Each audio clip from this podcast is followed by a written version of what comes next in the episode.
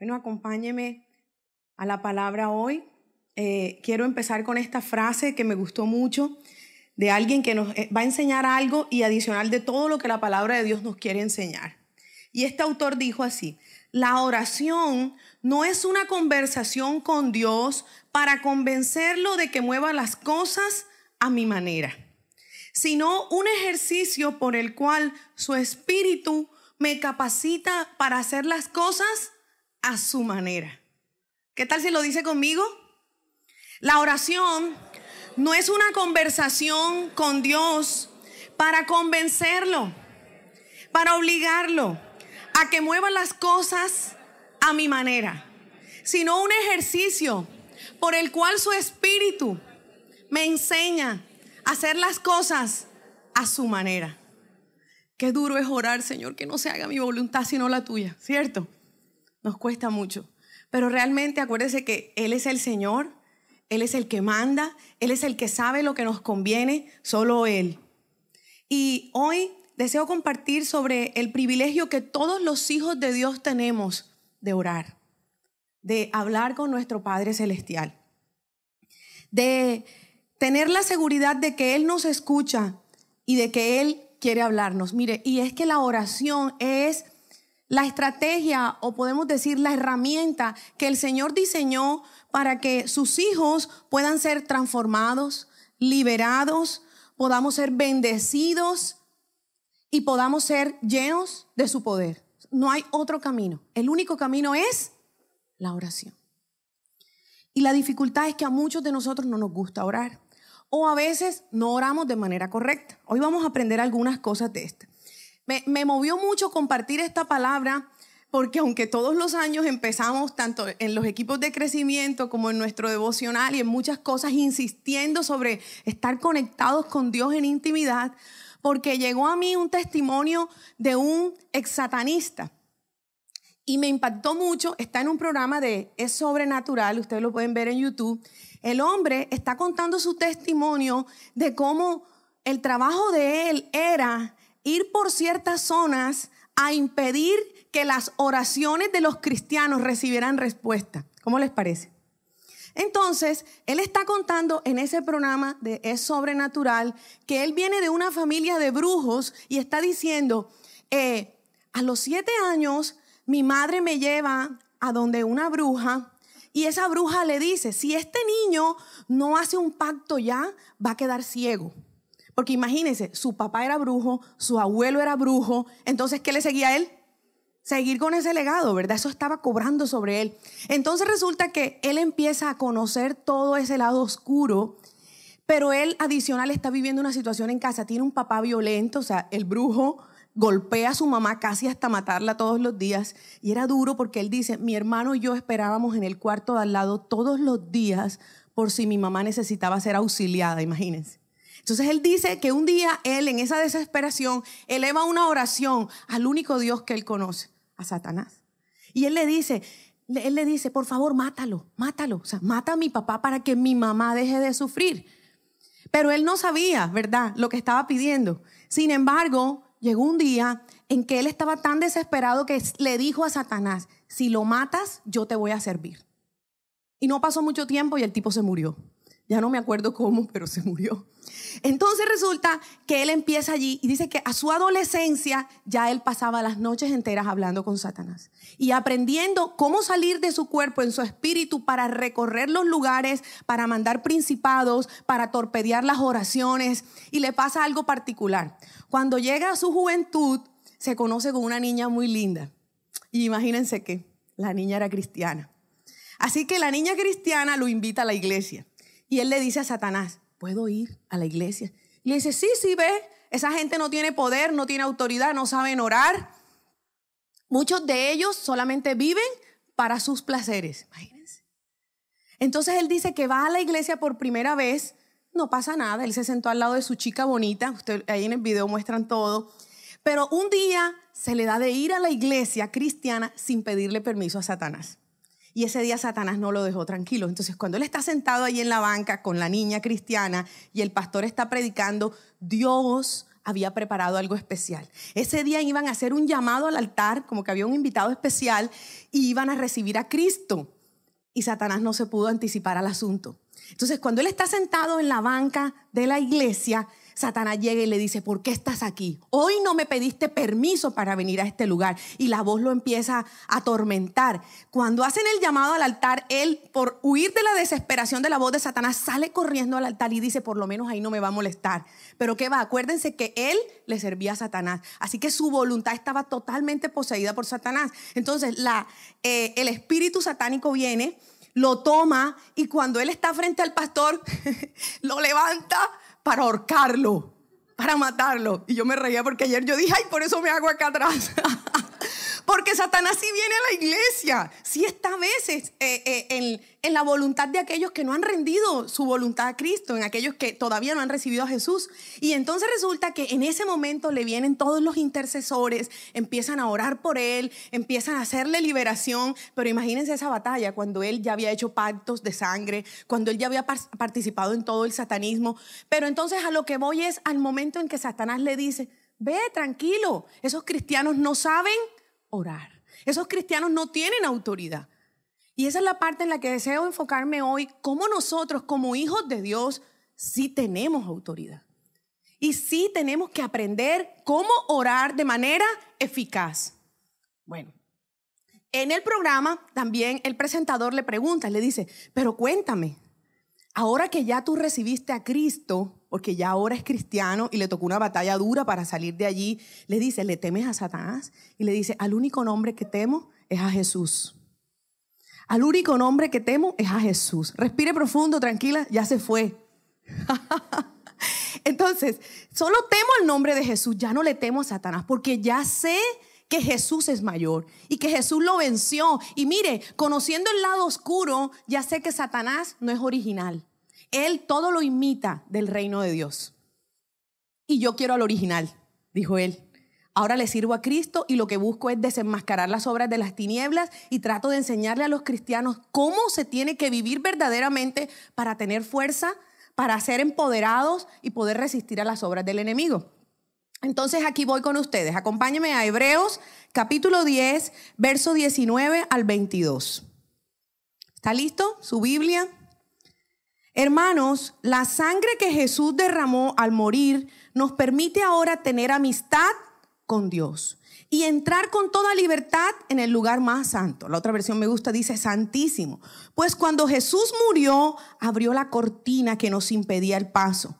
Pero ahora Jesús está vivo y por medio de él podemos acercarnos a Dios de un modo nuevo y distinto, confiados. Él es nuestro gran sacerdote, encargado del santuario que está en el cielo. Por eso, mantengamos una amistad sincera con Dios teniendo la plena seguridad de que podemos confiar en Él, porque Cristo nos dejó limpios de pecado, como si nos hubiera lavado con agua pura y ya estamos libres de culpa. Tenemos un privilegio maravilloso. Podemos entrar a ese lugar. Jesús rompió el velo, rompió lo que nos impedía acercarnos al Padre.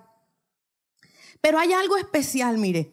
El Señor quiere una relación de amistad con cada uno cada uno de nosotros tiene la responsabilidad de orar. Mucha gente viene a la iglesia y, buscando que el pastor ore por ellos, que el líder ore por ellos. Y lo hacemos, mire, hacemos eso. Pero cada persona no puede descuidar la responsabilidad que tiene de orar. Diga conmigo, yo tengo que orar. Y como me compartía alguien, mire, no, creo que esa persona no está muy crecida espiritual porque me dijo, óreme, óreme. Eh, ¿Quieres que oremos? Ay, sí, a mí me gusta que me oren. No, eso es una actividad de cada uno de nosotros con nuestro Padre. Es la amistad que tenemos con Dios. Entonces, eh, acompáñeme a este versículo porque en especial Jesús nos dejó claro esta responsabilidad. Santiago, capítulo 5, verso 13 al 16. ¿Alguno de ustedes está pasando por dificultades? Dígalo duro. Otra vez. ¿Alguno de ustedes está pasando por dificultades? Que ore. No dice que tu mamá ore. No dice que tu líder, que tu pastor, dice que el que está pasando la dificultad ore. Y hay una excepción que está aquí. Alguno está feliz, que cante alabanzas. Alguno está enfermo, esta es la excepción, que llame a los ancianos de la iglesia para que vengan y oren por él y lo unjan con aceite en el nombre del Señor. Una oración ofrecida con fe sanará al enfermo y el Señor hará que se recupere si ha cometido pecado, será perdonado. Si se recupere y si ha cometido pecado, será perdonado. Verso 16, confiésense en los pecados unos a otros y oren los unos por los otros para que sean sanados. La oración ferviente de una persona justa tiene mucho poder y da resultados maravillosos. ¿La oración de quién? De un justo. Entonces vamos a aprender algunas cosas que nos enseña este pasaje. Tiene muchas, muchas enseñanzas escondiditas. Entonces, lo primero que nos está diciendo es de la responsabilidad de orar. Alguno está en dificultades, enfrenta retos, enfrenta problemas, ore. Pero también está diciendo que cantemos alabanzas. Entonces, parte de la enseñanza de este pasaje es, debemos orar, pero debemos adorar a Dios, pero luego está haciendo una pequeña excepción y está diciendo, si alguno está enfermo, que vaya y los ancianos oren por él. La palabra anciano en el contexto de la Biblia no es el más viejito, ¿sí? El anciano es la persona madura, que tiene autoridad, ¿sí? Aún que es una persona que en su vida espiritual es una persona madura en su relación con Dios. Pero nos está enseñando cosas maravillosas. Nos está hablando sobre confesar los pecados y nos está hablando también sobre la justicia. Entonces, para usted y yo orar eficazmente, tenemos que revisar algunas enseñanzas. Entonces, tomados de este pasaje, tres ingredientes fundamentales para orar eficazmente. Si usted está tomando nota, la primera dice que en Hebreos 10 que estábamos leyendo ahorita, dice que entrar con confianza. También dice que, que cantemos al Señor, entonces alabanza. Pero también está hablando de confesar pecados, entonces lo llamé arrepentimiento. Tres ingredientes, diga conmigo, confianza, adoración y arrepentimiento. Hoy voy a estar hablando de dos, que es la confianza y el arrepentimiento, porque no, no me da el tiempo para tratar la adoración, pero ya la hemos tratado en otros momentos. Entonces, el primer ingrediente para tener una oración eficaz, la confianza. Y la confianza, cuando vamos al original, eh, es igual a la fe. Y dice Hebreos 11 que sin fe es imposible agradar a Dios. Entonces, cuando usted y yo oramos y elevamos una oración a Dios, que generalmente cerramos los ojos, pero usted puede orar con los ojos abiertos, lo que pasa es que el hombre eh, tiene poco nivel de concentración. Entonces nos distraemos, si pasa una mosquita, si pasa una situación, nos distraemos, ¿cierto? Y cerramos los ojos más es como una manera de concentrarnos. No tiene nada de especial cerramos los ojos, pero es necesario que en el momento en que usted eleva la oración, usted crea que Dios, que es espíritu, está allí con usted cuando usted eleva la oración. Eso es confianza. Recuérdelo, esa es la confianza de que no estoy solo en ese cuarto. No sé, ¿cuántos oran en el baño?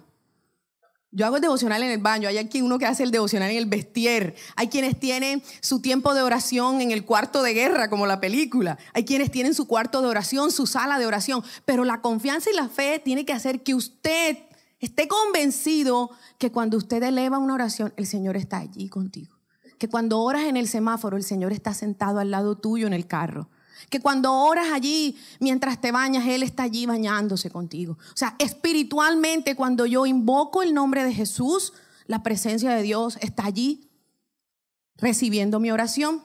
Eso hace parte de la confianza. Entonces, algunas personas de la iglesia creen que otros tienen más acceso a la presencia de Dios que ellos. Ay, pastor, ore por mí porque es que a usted lo oye más Dios. Y hay cantidad de personas que a veces vienen a la iglesia como, ay, no, si no es el pastor, no. ¿Sí? A mí que ore él, que, que me pongan tal líder, que tal persona. No. El regalo que Dios nos dio, el acceso que todos, a todos Dios nos dio es ilimitado. No tiene etiqueta, no tiene protocolo, aún le quiero decir, no tiene estatus. Sí, mire, probablemente eso viene, eso viene de la tradición de la tradición religiosa, aún católica. Mire, por años el clero, antes de la reforma, cuando Martín Lutero se opuso a las indulgencias, era porque eh, por mucho tiempo la religión nos enseñó que yo tenía que pagarle a otros para que esos intercedieran y oraran por mí. Y Jesús rompió el velo y dijo, ahora todos ustedes tienen entrada a ese lugar. Diga conmigo, qué privilegio.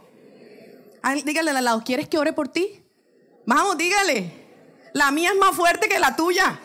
¿Y usted qué le va a responder? No, yo puedo entrar a hacer mi oración y mi Padre me va a escuchar igual que a ti. Eso es lo que el Señor quiere, que cada uno de sus hijos vaya personalmente a Él, no que busque intermediarios.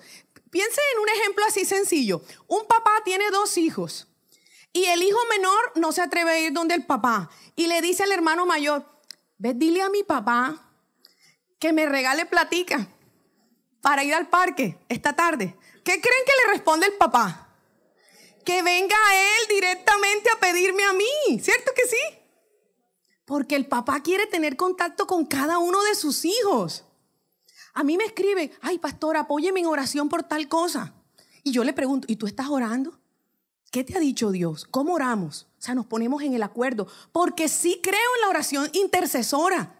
Sí lo dice la Biblia, que el Señor estaba buscando uno que se interpusiera y dice que no lo halló. Entonces sí creo en la oración intercesora, pero la persona tiene que estar orando. Listo, yo te voy a apoyar en oración en ese sentido. Vamos a ponernos de acuerdo y vamos a pedirle a Dios, vamos a ponerle demanda al cielo, que nuestro Padre nos escuche, pero la persona tiene que estar orando. Entonces recuerde, no es mágico que otro esté orando por mí, sino que yo también tengo que tener eh, esa comunión con el Padre.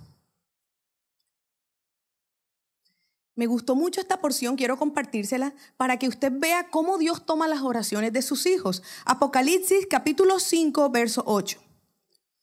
Y cuando hubo tomado el libro, los cuatro seres vivientes y los veinticuatro ancianos se postraron delante del Cordero, y todos tenían arpas y copas de oro llenas de incienso, que son las oraciones de los santos. ¿Dónde están sus oraciones? En copas de oro, como incienso en la presencia de Dios. Necesitamos orar más. Eh, aprovechar ese privilegio maravilloso que Dios nos dio. Y los discípulos le decían a Jesús, enséñanos cómo orar, porque veían en Jesús el hábito de orar. Y Jesús les dijo en Juan 14, 13, y todo lo que pidiereis al Padre en mi nombre, lo haré para que sea glorificado en el Hijo. Si, si algo pidieres en mi nombre, yo lo haré. Entonces, clave de aquí. Tenemos que orar con fe, tenemos que orar al Padre en el nombre de Jesús. Entonces, mi oración va dirigida al Padre. Diga conmigo, mi oración va dirigida al Padre. Padre, yo te pido, Padre Celestial, Dios, yo te pido a Él. En el nombre de Jesús. Mi oración no va dirigida a Jesús, mi oración no va dirigida al Espíritu Santo. Mi oración va dirigida al Padre. En el nombre de Jesús. Juan 14, 13 nos lo dice. Y todo lo que pidieres al Padre en mi nombre. Esa es la manera correcta de orar en este primer punto. El segundo ingrediente Vamos, ¿cómo vamos con la receta? Bien, los que están tomando nota, a los otros no se les vaya a comer esa comida, ni la receta, ni el pastel, porque no se van a saber la receta. Pregúntele al de al lado, ¿estás tomando nota? Segundo ingrediente, para que usted y yo podamos orar eficazmente, el arrepentimiento. Sin arrepentimiento no hay conexión con Dios. Dígalo conmigo, sin arrepentimiento no hay conexión. Es el ingrediente necesario, es como la llave para que Dios me pueda abrir su corazón. Y es que algunos hijos de Dios tienen un problema, recuerden, el otro era un problema eclesiástico, o sea, yo creo que el otro está más arriba que yo, pero este tiene un problema moral. Y es más moral ¿por qué? Porque su estilo de vida no ha sido transformado. Y su propia conciencia le acusa de sus pecados y le impide sentirse perdonado le impide acercarse a Dios. El Salmo 66, 18 dice, si no hubiera confesado el pecado de mi corazón, mi Señor no me habría no me habría escuchado. Si yo no confieso el pecado, Dios no me escucha. Mientras más nos aferramos al pecado o a la amargura, menos efectiva será nuestra vida de oración. Eh, nosotros podemos orar por alguien más que Daniela, hasta cinco veces al día, veinte veces al día. Pasé toda la noche orando por ti, se vigilia por ti. Pero si esa persona está en pecado, usted perdió la noche. Esa trasnochada se perdió. Acuérdese, tiene que estar usted con un corazón arrepentido para que la oración tenga efecto. Mire lo que nos enseña aquí segunda de Timoteo, verso 24, 26. Dice, pues el siervo del Señor no debe ser contencioso, sino amable para con todos, apto para enseñar y sufrido, corrigiendo con mansedumbre a los que se oponen, por si quizás Dios les conceda que se arrepientan para comprender la verdad y escapen de la trampa del diablo, quien los tiene cautivos a su voluntad. Si yo quiero orar eficazmente por alguien, yo tengo que hacer lo que nos está diciendo Timoteo. Yo debo tratar de que la persona comprenda que está en un pecado, pero adicional, tengo que orar para que Dios le conceda y le coloque en su corazón arrepentimiento. Y dice que ese arrepentimiento en su corazón, su convicción de que está en un error, es lo que va a traer a su vida la libertad. Y en especial me gusta cuando dice, para que comprendan la verdad y escapen de la trampa del diablo en la que los tiene cautivos a su voluntad. Porque yo cuando estoy en pecado, yo estoy esclavo de eso que estoy obedeciendo y mi amo es Satanás. En esa área donde hay pecado, el enemigo me controla y me hace sentir culpable y nos impide encontrarnos con Dios. Cuando alguien viene a la consejería y solamente yo como consejero estoy tratando los síntomas de la dificultad, mire, no duermo, oigo voces en las noches, tengo pesadillas, eh, mire, me siento así, tata, y yo solamente trato el síntoma y no voy a la raíz de por qué está pasando eso, voy a perder. Y, y no va a haber fruto en esa consejería. Entonces, no es que vamos a llevar a la persona a juicio, porque no estamos para eso. El que hace la tarea de convencer es el Espíritu Santo. Y nosotros probablemente a la luz de la Biblia le vamos a decir, mira, Dios dice esto. De pronto ajusta esto en tu vida. De pronto, mira, preguntémosle a Dios y que Dios te revele en qué áreas tu vida no le está agradando a Dios. Y me encanta porque el salmista le dice, Señor, examíname y muéstrame si en mí hay camino de perversidad. Muéstrame, Dios. Cada uno de nosotros deberíamos orar de esa manera. Señor, revélame. ¿En dónde hay camino de perversidad? ¿En dónde hay pecado en mi vida?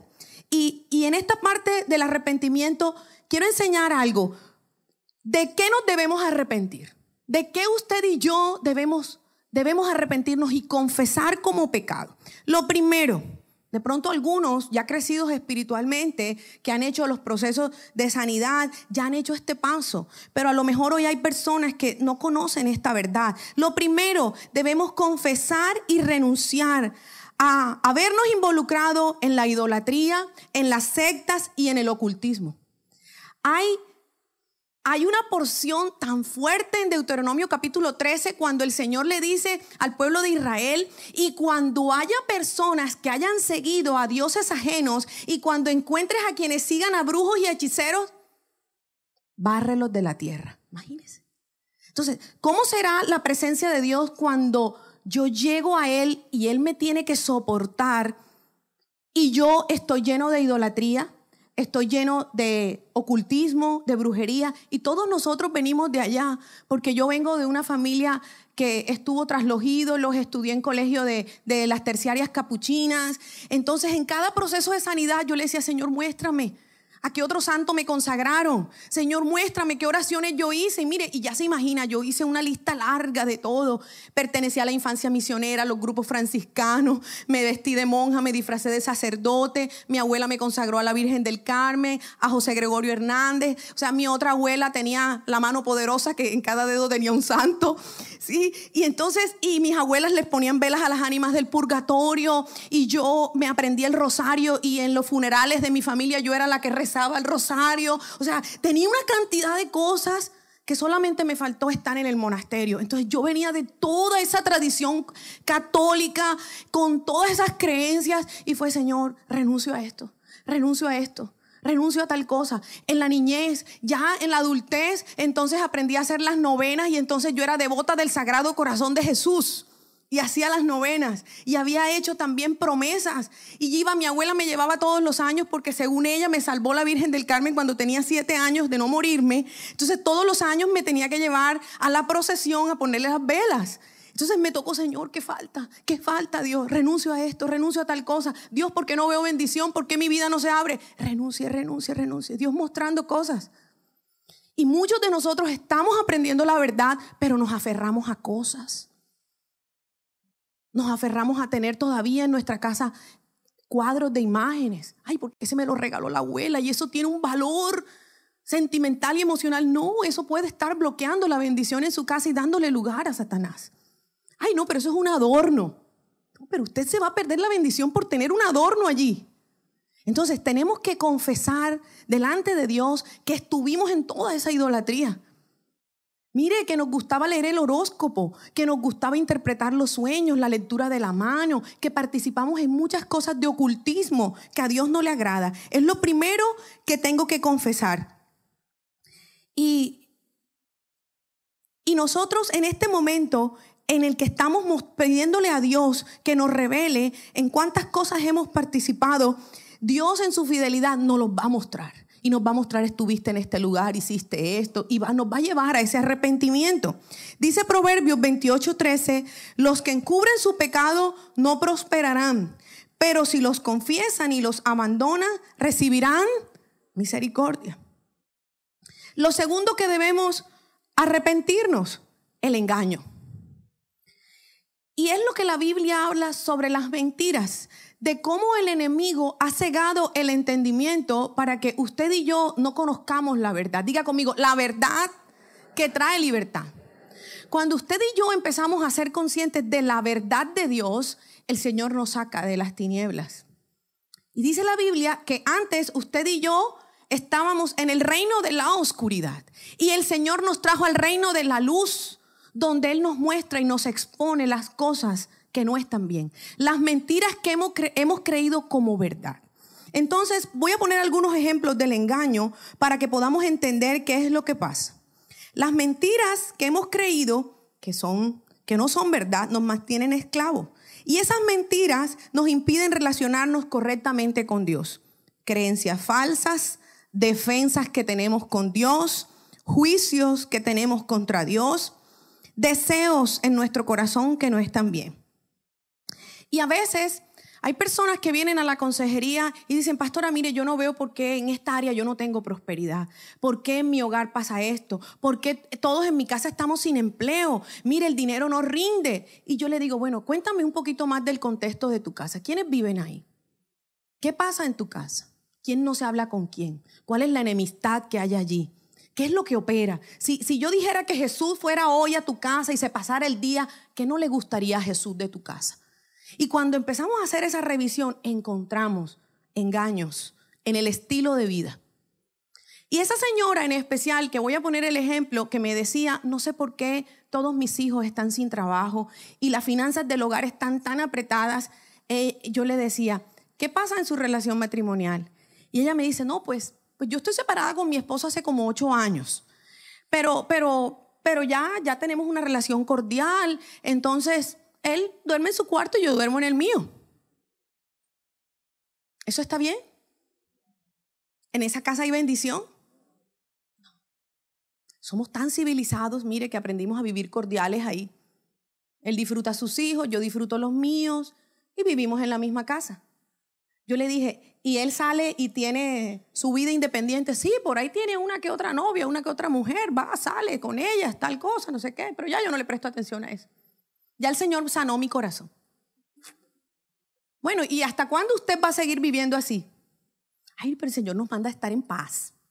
Soy una mujer, a mí no me gusta el conflicto, mire, pero yo les quiero decir algo. Cuando usted conoce el carácter de Dios y cuando usted conoce cómo Jesús reaccionaba, nuestro Dios, nuestro Jesús, como lo vemos actuar en la Biblia, es, es un Jesús que rompe el statu quo. A Jesús no le gustan los grises, o frío o caliente, o conmigo o contra mí. Y entonces muchos de nosotros queremos tener esos ciclos abiertos. ¿Y usted por qué no se va de esa casa? No, hombre, porque salgo perdiendo yo. Él paga muchas cosas en la casa y yo realmente no tengo plata. Yo le dije, y por eso usted todavía permite que los cielos estén cerrados para que la vida de sus hijos no prospere. Engaños. Mire, y podría colocar muchos ejemplos. Aún papás que siendo cristianos compran alcohol para sus hijos en su casa. Mire, es que es mejor que se emborrache aquí en la casa. A que en la calle vaya y le pase algo. Entonces yo mejor le hago la fiestecita con los amigos aquí engaños de estilos de vida. Mire, ¿y usted por qué está prestando ese dinero al interés y la Biblia dice que no? Usted se vuelve un prestamista y el otro también y es pecado. Ay, no, pero mire, yo no caigo en usura, yo es un, un préstamo chiquitico con intereses bajitos. Pero ¿qué dice la Biblia? Que no cobremos intereses, para eso están los bancos, las cooperativas. Ellos son los autorizados por Dios para hacer eso. Entonces, engaños. Póngase la mano en los ojos así diga, Señor, quita todo engaño en mi estilo de vida. Y si nosotros hoy con convicción nos vamos a decirle, Señor, revélame los engaños de mi casa, de mi negocio, de mi estilo de vida. Si estoy en esa empresa, Señor, donde se roba, donde se estafa, donde hay negocios ilícitos, como alguien me decía, yo estoy ahí, pero mire, el negocio sucio, en la parte sucia no la hago yo. Yo solamente soy el subcontratista, pero la parte sucia yo no la hago. ¿Y qué tal que Dios no quiera que tú estés allí? Entonces, asegurémonos que vamos a hacer la tarea de que en oración le vamos a decir a Dios que nos revele qué engaño hay en nuestro estilo de vida. Señor, ¿qué cosas tengo que arreglar? ¿Qué cosas tengo que poner en orden? Y esos velos van a caer para que podamos tener esa bendición. Esto primero es el engaño. Que no se esclavizan, recuerde. Tercero, ¿de qué más tengo que arrepentirme? De que no perdonamos de corazón. Mire, algunos de nosotros decimos que ya hemos perdonado, pero no restauramos la relación. Y, y no es fácil escuchar a Dios en oración cuando usted está en la mente pensando en todo lo que esa persona le hizo y el corazón quiere venganza. Ay, te hizo, te miró feo, tal, te robó, te hicieron. No vamos a escuchar a Dios. Entonces necesitamos pedirle a Dios que nos ayude a perdonar de corazón. Segunda de Corintios capítulo 2, verso 10 al 11. Si ustedes perdonan a este hombre, yo también lo perdono. Cuando yo perdono lo que necesita ser perdonado, lo hago por la autoridad de Cristo en beneficio de ustedes, para que Satanás no se aproveche de nosotros, pues ya conocemos sus maquinaciones. Cuando usted y yo no perdonamos, caemos en las maquinaciones de Satanás y él se aprovecha de nosotros. Y en especial Dios me colocaba algo de cuando nosotros no cerramos los ciclos de la manera correcta. Y yo le hablaba a una mujer que me dijo, mire, no sé por qué estoy tan apretada, no consigo trabajo, esto, se me cerró todo, no me llaman de ninguna parte. le dije, cuéntame qué pasó en tu trabajo anterior. Entonces me dice, no, no, no, no. Allá el jefe me la montó, la gente me odiaba y un día me hicieron algo terrible y yo dejé todo tirado y yo le dije que me iba de ese lugar. Y yo le dije, ¿y ya tú perdonaste a tu jefe, a tus compañeros de trabajo? No, no, no, yo no volví por allá. Esa gente no me la mencione, ni ese lugar tampoco. Te quiero decir que hasta que tú no resuelvas ese lugar de donde saliste mal, esa relación que rompiste, probablemente los cielos estarán cerrados. Usted y yo, siempre que nos vayamos de un lugar, si usted se va de la iglesia, si usted cambia de trabajo, si usted rompe un negocio, usted tiene que salir bien. No se vaya por la rabia, no se vaya por la pelea. Que usted se mueva porque Dios le dio palabra, que usted se mueva porque el Señor le confirmó que es hora de salir de allí. Pero Señor, ayúdame a salir bien, a salir en paz, a perdonar. Pero si usted se va enojado, allí estamos como, como saliendo de ese lugar, pero nuestro espíritu está esclavo allá. Estamos cautivos en ese lugar donde no hemos sanado esos recuerdos. Recuerdos con una relación, con el hombre que me dejó, con la mujer que me dejó, con el, con el socio que me robó, ¿sí? con la empresa donde me abusaron. Estamos anclados a ese lugar y no tenemos libertad. Entonces necesitamos perdonar de corazón todo lo que nos han hecho y Dios es capaz de ponernos ese perdón en nuestro corazón. Lo cuarto de lo que debemos arrepentirnos, de cuán orgulloso hemos sido. Y me gusta mucho este pasaje porque nos enseña cosas maravillosas sobre el orgullo. Mire, Santiago está relacionando el orgullo con el amor al mundo, con la carne y con el diablo, con los enemigos del cristiano. Santiago, capítulo 3, 4, perdón, verso 3 al 6. Y dice así, piden y no reciben, porque piden con malos propósitos para gastarlo en sus placeres o almas adúlteras. ¿No saben ustedes que la amistad del mundo es enemistad hacia Dios? Por tanto, el que quiere ser amigo del mundo se constituye enemigo de Dios. ¿O piensan que la escritura dice en vano, Dios celosamente anhela el espíritu que ha hecho morar en nosotros? Pero Él da mayor gracia. Por eso dice, Dios resiste a los soberbios, pero da gracia a los humildes. Usted y yo no vamos a poder orar en el espíritu si somos soberbios. Y esta es la parte donde tenemos que pedirle a Dios que nos muestre cuánto orgullo hay en cuanto a que no hemos querido dejar el mundo, a que no hemos querido dejar los placeres, aunque todavía estamos complaciendo nuestra carne. Cuando nos oponemos a eso, mire, en especial cuando Santiago está hablando de los placeres y del mundo, nos está diciendo que si nosotros no somos capaces de despojarnos de nuestra antigua manera de vivir para que ahora por el celo que el Espíritu de Dios coloca en nosotros vivamos como santos, apartados, con una nueva vida, no vamos a poder estar cerca de Dios. Entonces yo no puedo estar en todo lo del mundo y creer que puedo ser espiritual, porque mi oración no va a conectarse con Dios.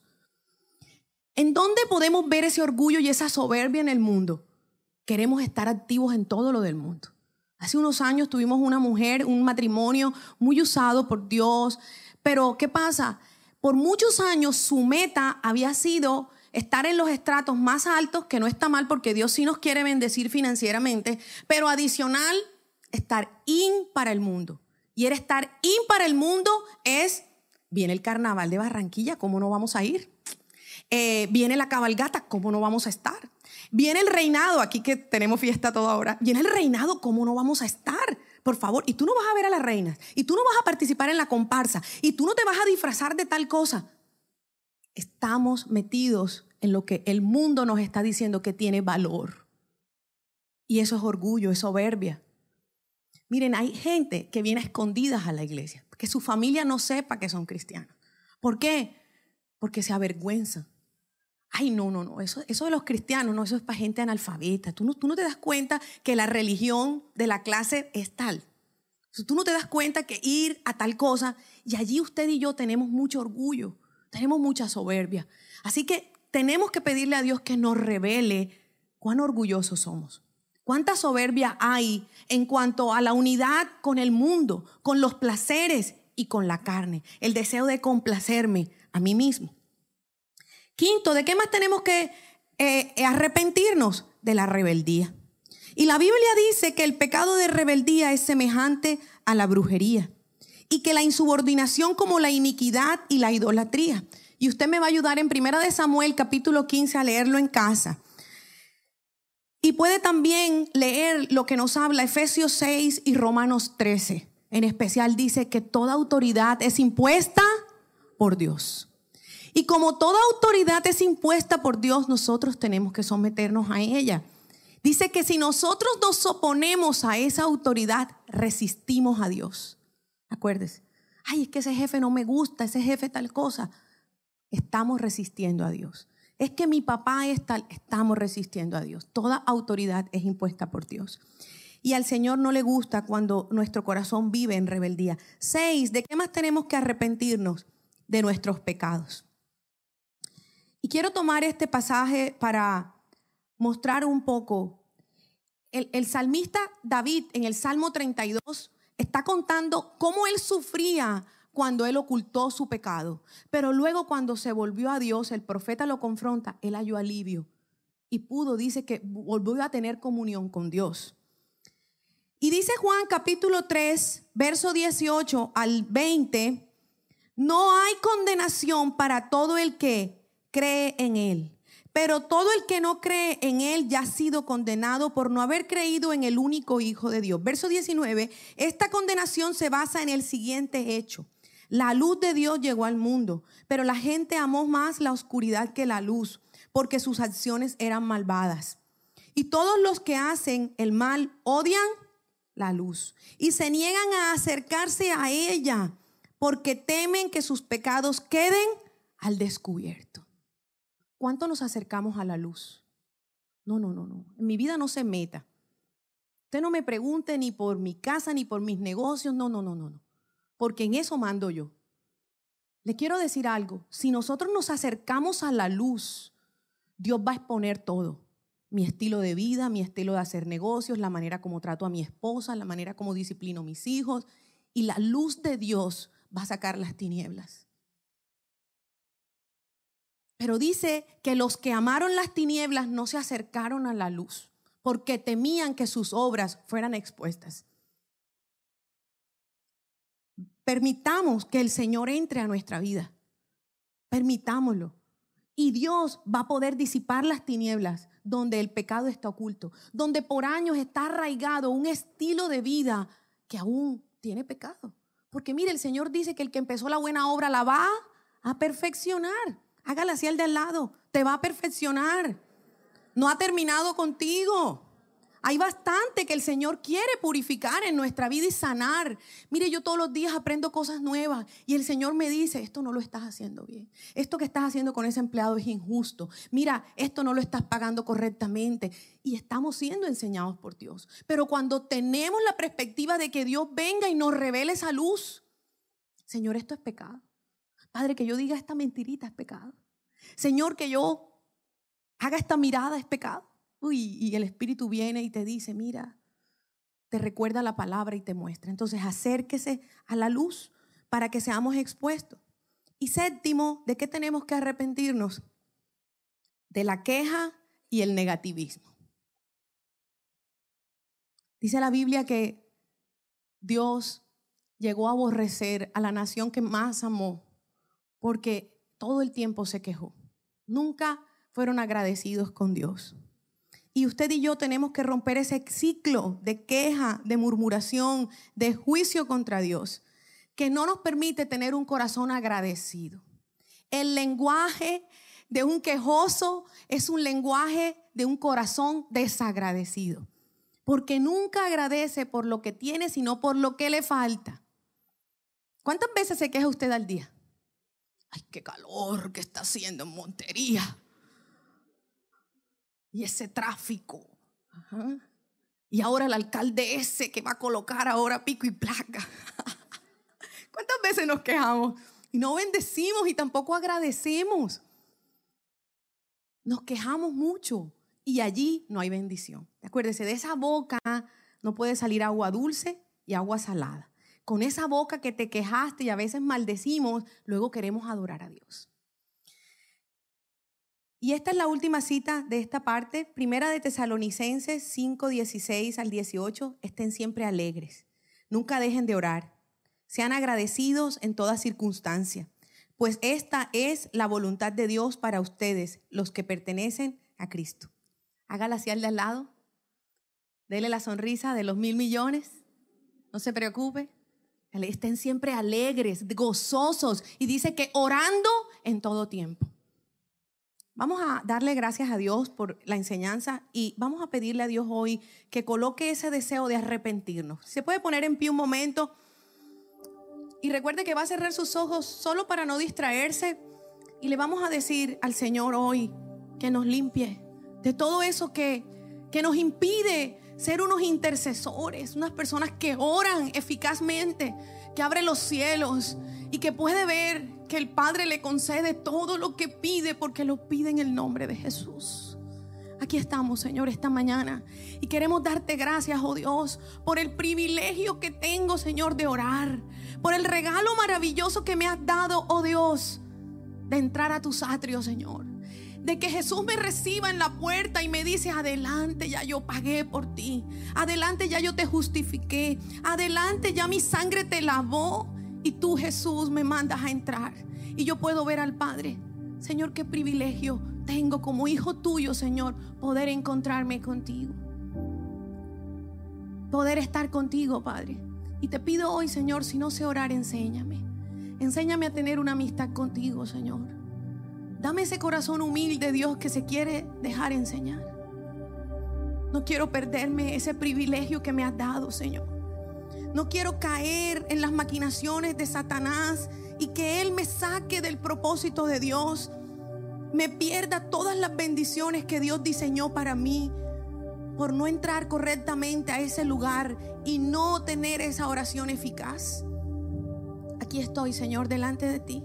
Y yo te pido que hoy, Señor, tú me estés revelando cuánta idolatría he practicado, aún cuántas cosas practicó mi familia y yo no sé. Aún, Señor, revélame cuántas cosas en mi familia fueron conjuradas, consagradas. ¿Cuántos pactos hizo mi familia, Dios, con mi apellido, con mi vida, Señor? Y yo aún no me he limpiado de eso. Revélamelo, muéstramelo. ¿Qué otras cosas yo tengo que confesar, que renunciar? ¿A qué otras cosas, Señor, yo tengo, Señor, que, que sacar de mi vida y confesártelas? El ocultismo, las prácticas, aún, Señor, las mentiras que he creído que a otros escuchas y a mí no, Dios. Y también te pido, Señor, que me muestres el engaño. Espíritu de Dios, trae a mi vida revelación. Y si usted por la fe se coloca la mano en la cabeza, en la frente, dígale, Señor, trae tu revelación. Que las vendas de mis ojos caigan ahora, Señor. Que todo lo que me hace que yo justifique mi pecado, que yo crea que lo que hago está bien, yo te autorizo, Espíritu de Dios, para que tú vengas y me lo reveles y me lo muestres y caigan las vendas, Señor. Saca a la luz lo que está en oscuridad en mi casa, en mis negocios, en mi manera de pensar, en mi manera de hablar, en mi manera de sentir, aún en mi manera de vivir, Señor. Quita el engaño. No quiero vivir en tinieblas, no quiero vivir en la oscuridad, no quiero ser preso, esclavo de Satanás. Tú me hiciste libre, Señor, y yo quiero vivir en esa libertad. Y si se coloca la mano en el corazón y usted le dice, Señor, ayúdame a perdonar.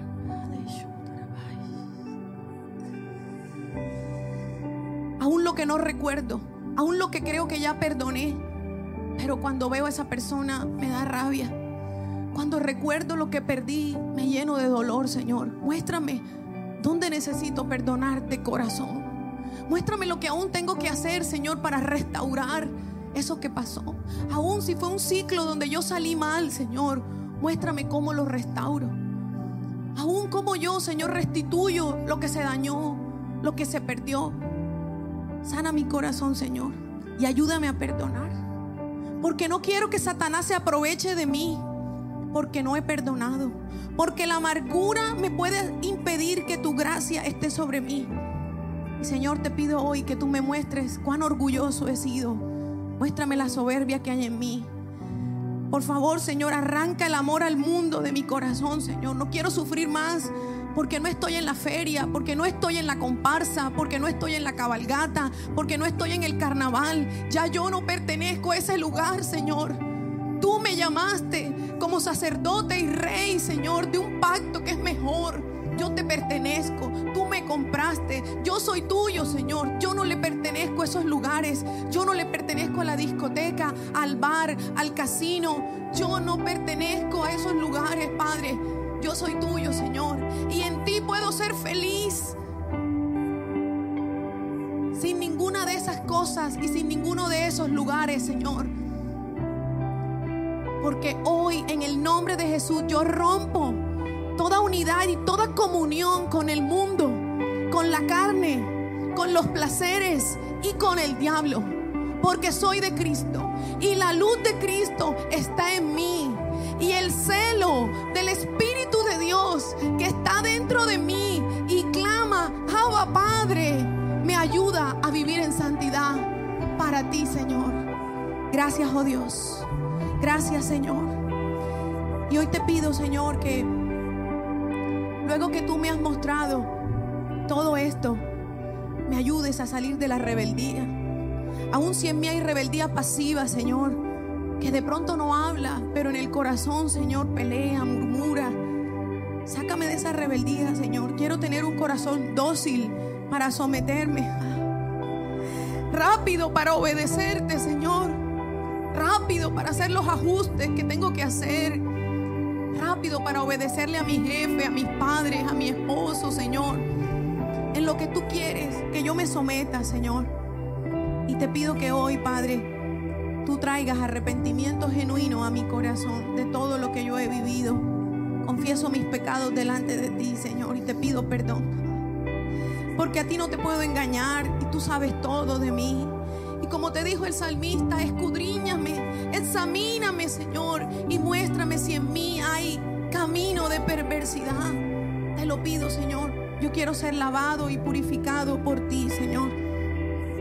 Y clamo que hoy, Señor, toda la queja, todo el negativismo, toda la murmuración sea cambiado por agradecimiento en mi boca.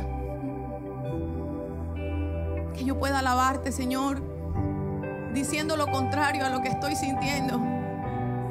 Que aun cuando esté sudando te pueda decir gracias por el sol, Señor.